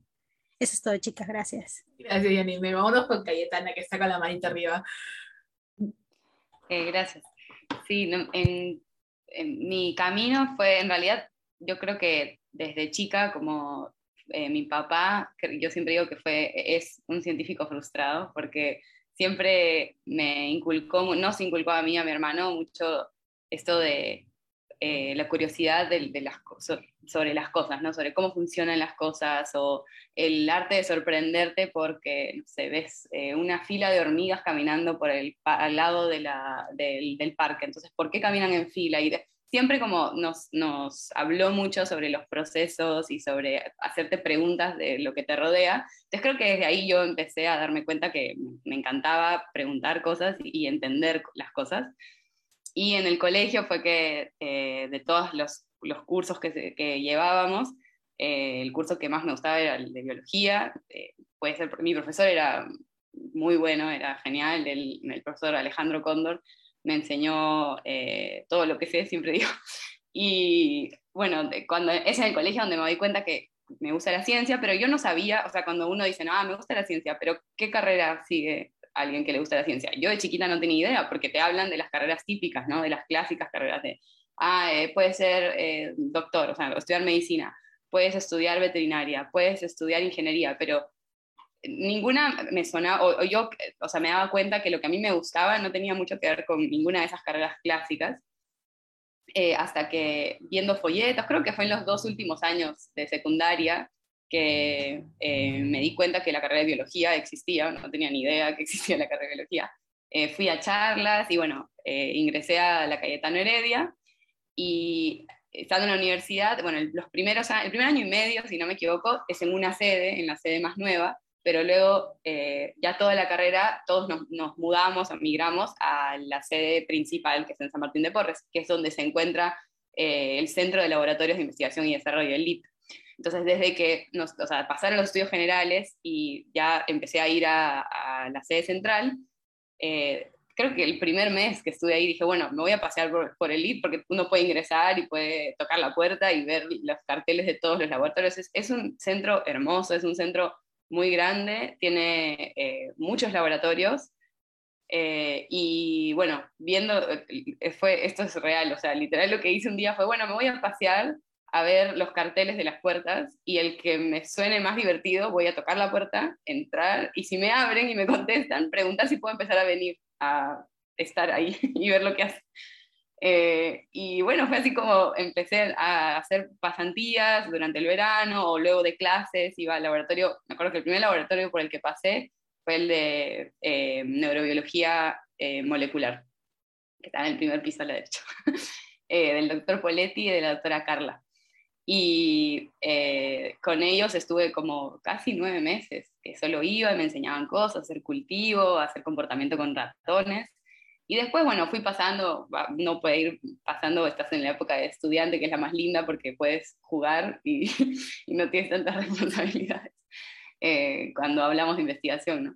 Pero bueno, una vez que, durante mis años de, pregrado, también tuve la oportunidad de postular a becas y ganar becas para irme al extranjero, eh, hacer pasantías en el extranjero, lo cual me abrió la cabeza, son, son planetas distintos, eh, en comparación, digamos, a lo que todavía tenemos en Perú respecto a ciencia, y ojalá lleguemos a eso algún día. Eh, y luego pude hacer, o sea, ingresé a un posgrado en Estados Unidos, donde terminé el posgrado en maestría en la Universidad de Vanderbilt, que hice una maestría en biología celular. Siempre me encantó la biología eh, celular, que me gusta entender qué es lo que pasa dentro de estas, eh, de, de las células. Y ahora estoy haciendo mi doctorado aquí en Argentina eh, en neuronas. O sea, estoy estudiando eh, enfermedades neurodegenerativas, pero a nivel celular, usando neuronas humanas, y me encanta. Y bueno, creo que, eh, como dice mi mamá, yo voy a ser una estudiante infinita, tipo por siempre, porque eso es lo que hacemos, todo el día estudiamos, al menos las que estamos en investigación, una vez que, o sea, durante el proceso académico, estás todo el tiempo estudiando, entonces mi mamá siempre dice, eh, medio en broma, medio, no sé si preocupada, pero siempre vas a ser estudiante, y sí, siempre voy a ser así. Eh, así que bueno, esa, esa fue mi, mi, mi, carrera y mi, mi historia. Gracias, Cayetana. Vámonos con Janet por, por ahora. Vamos adelante. Ay, me encantan, me encantan las, las historias, me recuerda mucho a Cayetano. Cayetano para mí también ha sido muy especial. Yo en realidad soy cusqueña, yo estudié eh, biología en, en, la Universidad de Cusco, pero yo tenía muchísima curiosidad. Yo quería ser este, paleontóloga y me gustaba mucho lo del DNA, porque mi papá igual eh, tenía, eh, él también no era científico, pero siempre nos había dado esa, esa inquietud de averiguar. Entonces yo sabía mucho, desde los ocho años sabía que era el DNA y que sabía todo, entonces sabía qué iba a ser, aunque él siempre quiso que nosotros seamos médicos. Pero yo era desobediente. Entonces, mi hermano sí es médico, eh, es traumatólogo, pero yo no. Así que estaba en, biología y, y, para esto yo quiero, quiero, agradecer mucho a este profesor, Gilman, Robert Gilman. Él tenía sus proyectos uh, y mi amigo uh, Hugo García, que venían a Cusco a trabajar en, en, el área de cisticercosis. Y ellos me decían, pero vamos a Lima, vamos a Lima. Y yo no, pues, no, yo no me voy a ir. ¿Qué me voy a ir? De Cusco, a Cusco tengo todo. ¿Para qué me voy a ir a Lima? No, no. Que le teníamos terror nosotros en mi época. Y, pero Gilma me animó tanto y, y fui a Lima a hacer mi, mi tesis. Y cuando hacía la tesis en cisticercosis, en realidad, hubo en el 91, me acuerdo, la primera, una de las epidemias más grandes de vibrio cólera.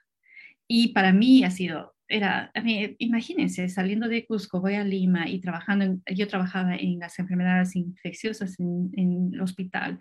Y cuando salía veíamos gente, niños que estaban en camas, muriendo, que estábamos muy cerca de la morgue.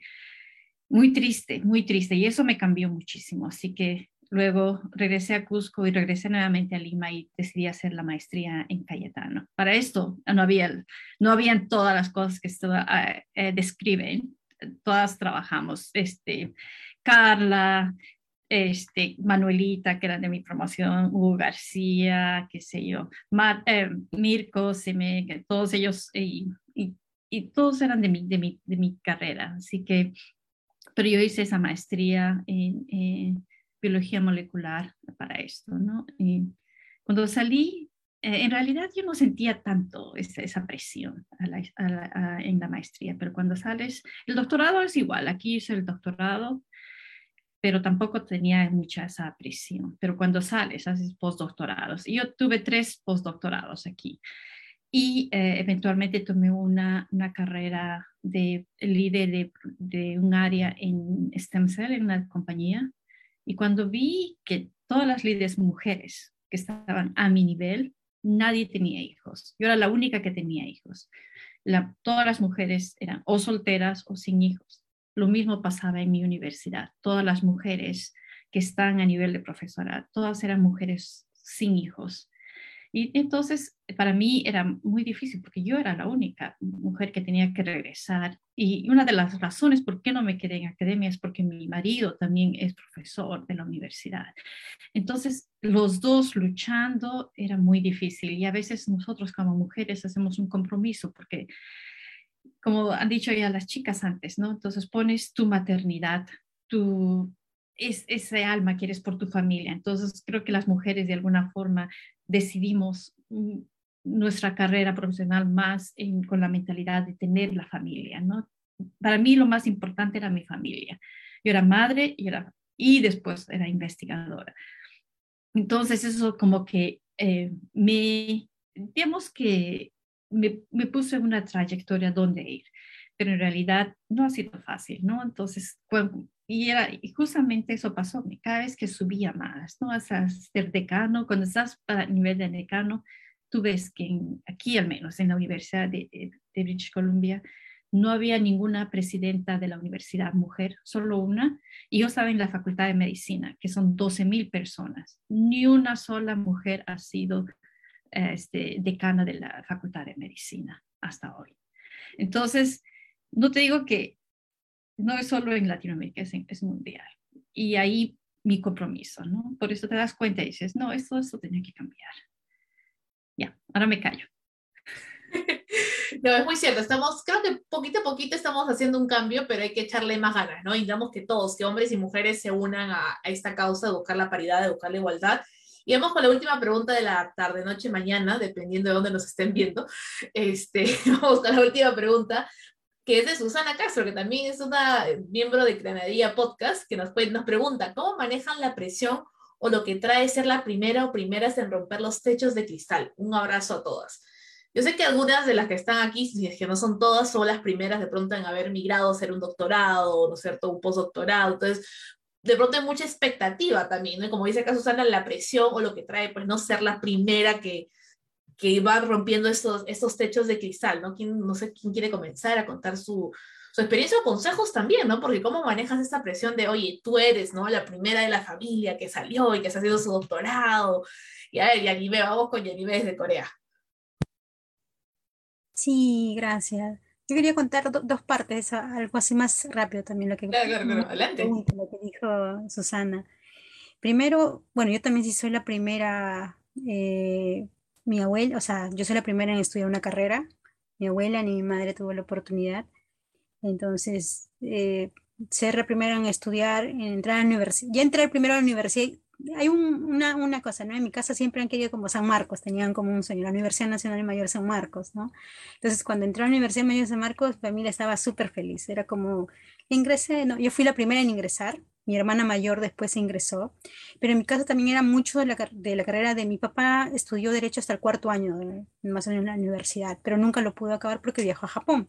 Entonces, sueño frustrado, nos, nos, quería pasar a nosotras, pero yo siempre dije, no, conmigo no va derecho, no, no, conmigo no va. Mi hermana mayor estudió derecho, es abogada, pero yo entré primero a la, carrera de nutrición.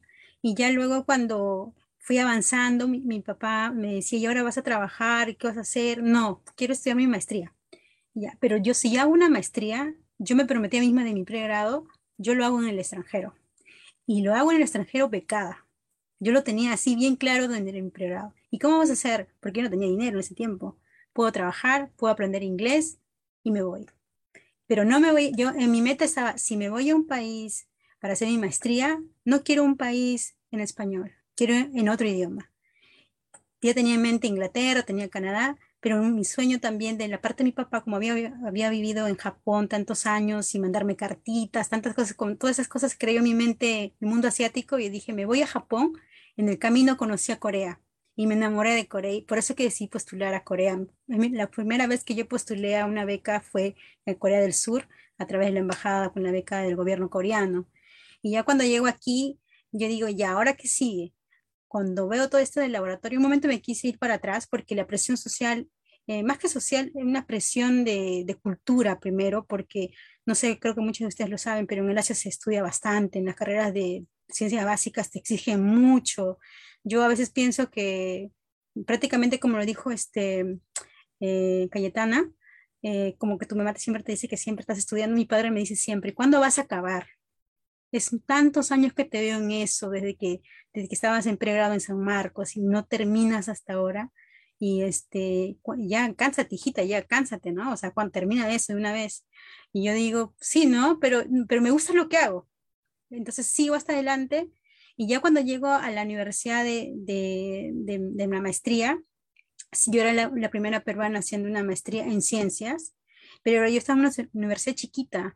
Cuando ya me mudo aquí a Seúl, a la capital, en la Universidad Nacional de Seúl, que es la primera universidad aquí en Corea del Sur, para mí fue eh, una sorpresa llegar al laboratorio y también ser la primera, primera mujer que estudia en la Universidad de Seúl en doctorado, en ciencias y en todo en general. Yo soy la primera chica que estudia doctorado en la Universidad Nacional de Seúl y me vine a hacer mi doctorado, ¿no? Y soy la primera, en, primera también en la universidad, en mi laboratorio, latina, mujer peruana, porque hasta el momento todos venían asiáticos, chinos, taiwaneses, pero nunca una latina. Y cuando le dije al profesor que era de Perú, era, era, era peruana, estaba soltera, muchas, muchas cosas, el profesor me dijo, ¿podrás? Porque yo sé que en Latinoamérica la forma de estudiar es diferente. Y yo dije, ah, no se va a arrepentir de tenerme en su laboratorio. De eso lo téngalo por seguro. Yo voy a sacar cara por mi país, siendo mujer, por todo, porque soy la primera a estudiar y yo me averigué todo y era la primera. Entonces yo tengo esa responsabilidad de acabar este PhD, porque yo sé que de aquí puede haber más oportunidades para más peruanas y dejar una huellita de que sí, viene una peruana y hizo su doctorado y lo acabó. Eso es todo, chicas, gracias. Gracias, Yanime. De verdad que es bonito escuchar eso, que estamos abriendo camino para otras peruanas que también en su momento pues, van a decidir migrar o ir a estudiar, ¿no? En, en, estas universidades donde ustedes también están dejando el nombre del Perú en alto. Vámonos con Jenny, desde Estados Unidos. Sí, a ver, les quiero comentar, eh, en, mi, caso creo que este, sí, todos esperan bastante de uno y, y creen que es fácil, ¿no? Porque siempre cuando eh, recuerdo tenía que postular alguna beca o tenía una presentación de trabajo o tenía, algo muy importante que hacer, todos sí lo vas a hacer. Sí, ¿no? Pero para lograrlo necesito hacer bastante, ¿no? Tengo que amanecerme, tengo que trabajar acá, o sea, siento que mi familia piensa que es tan sencillo, que simplemente porque, bueno, porque somos nosotros lo vamos a lograr, pero no, no, es tan fácil. Todo eso que hayamos podido conseguir, nos hemos sufrido mucho, nos ha costado noches en desvelo, nos ha costado bastantes sacrificios. O sea, no, sí es bastante responsabilidad. Es, eh, yo también soy la primera de mi familia que, que termina la universidad, la primera mujer que termina la universidad, la primera que tiene maestría, la primera que tiene un doctorado, la primera que sale afuera de su país que no está cerca o en los brazos de la familia para que soporte. Yo vivo sola con mi esposo este, fuera del país hace mucho y con nuestros hijos. Y, y, la responsabilidad es bastante porque siempre piensan que, este, que todo lo que hemos conseguido pues ha sido fácil y no, no lo ha sido. Ha sido bastantes sacrificios durante toda nuestra, vivimos acá más de 10 años y durante todos estos 10 años ha sido pues sacrificio tras sacrificio, ¿no? Creo que eh, sí es cierto, ellos no lo han visto. Eh, ellos simplemente han visto los resultados. Este, porque ja jamás hemos este, reflejado todos los tiempos de, no sé, de desvelo, de, de lágrimas que hayamos podido tener en algún transcurso de nuestra vida. Este, o impotencia, porque vivir en el extranjero es mucho más difícil que estar en, en Perú, donde pues, puedes apoyarte de, de, de, un familiar a que te ayude con, no sé, con, con tus niños o, o algo así este, eh, siempre esta carga ha sido bastante difícil, ¿no? Sentir de que tu familia pues piensa de que todo es tan fácil, todo, todo lo que has logrado pues los has logrado pues así de simple, ¿no? Que simplemente lo has conseguido con solo desearlo, que, y eso no es real, ¿no? O sea, todo lo que uno puede conseguir, todo lo que estoy segura que ustedes han conseguido también en el extranjero, les ha costado muchísimo. Les ha costado lágrimas, les ha costado desveladas, les ha costado sacrificios. Muchas veces se han tenido que privar de hacer ciertas cosas que tal vez tus, tus amigos, amigos nuestros de nuestra misma este, generación están haciendo y nosotros no hemos podido hacer. No, solo, solo quiero acotar eso. Excelente, gracias Jenny. Yo creo que sí es muy cierto lo que menciona Jenny, eh, que no es solamente esta presión de que los primeros hitos ¿no? que vamos logrando de nuestra familia, pero también en el caso de todas las que estamos aquí, ¿no? que estamos fuera y lejos de casa. Entonces le agrega un nivel más de dificultad. Yo cuando hablaba ¿no? con Jenny, con Jane, con Ángela, que son mamás, ya la maternidad es otro nivel más de dificultad, porque creo que lo hablamos con Ángela y con Jane hace poco, ¿no? El tema de el, la parte de los hijos, ¿no? O sea, tienes, cuando estás en Perú, tienes a la mamá, a las tías, a las primas, a las amigas que te ayudan, pero estando fuera, estás tú sola con el bebé y aparte de eso, llevar la carrera de investigación, del doctorado, del postdoctorado. Yo Jenny, en el episodio con Jenny, tenemos este chiste que cada título que tiene vino con un hijo. Entonces, cada título que tiene viene con el hijo firmado. Entonces, no sé ya cuántos hijos más, cuántos títulos más quiere tener Jenny, va a tener que agregar un hijo por cada título, viene la, el asunto. Pero es así, o sea, es diferente maternar, es diferente ser peruana, ser mujer en el extranjero y en ciencias, pues no con las dificultades y los, las exigencias que vienen. Me parece que Cayetana levantó la mano. ¿Le levantó, la bajó, la levantó? No, aplaudí, aplaudí. Ah, el aplauso. Ok, no sé si alguien más quiere contar su historia antes que cerremos esta, este excelente panel que hemos tenido. ¿Alguien más quiere decir algo antes de las palabras finales, Yane? No sé si alguien por ahí quiere cerrar.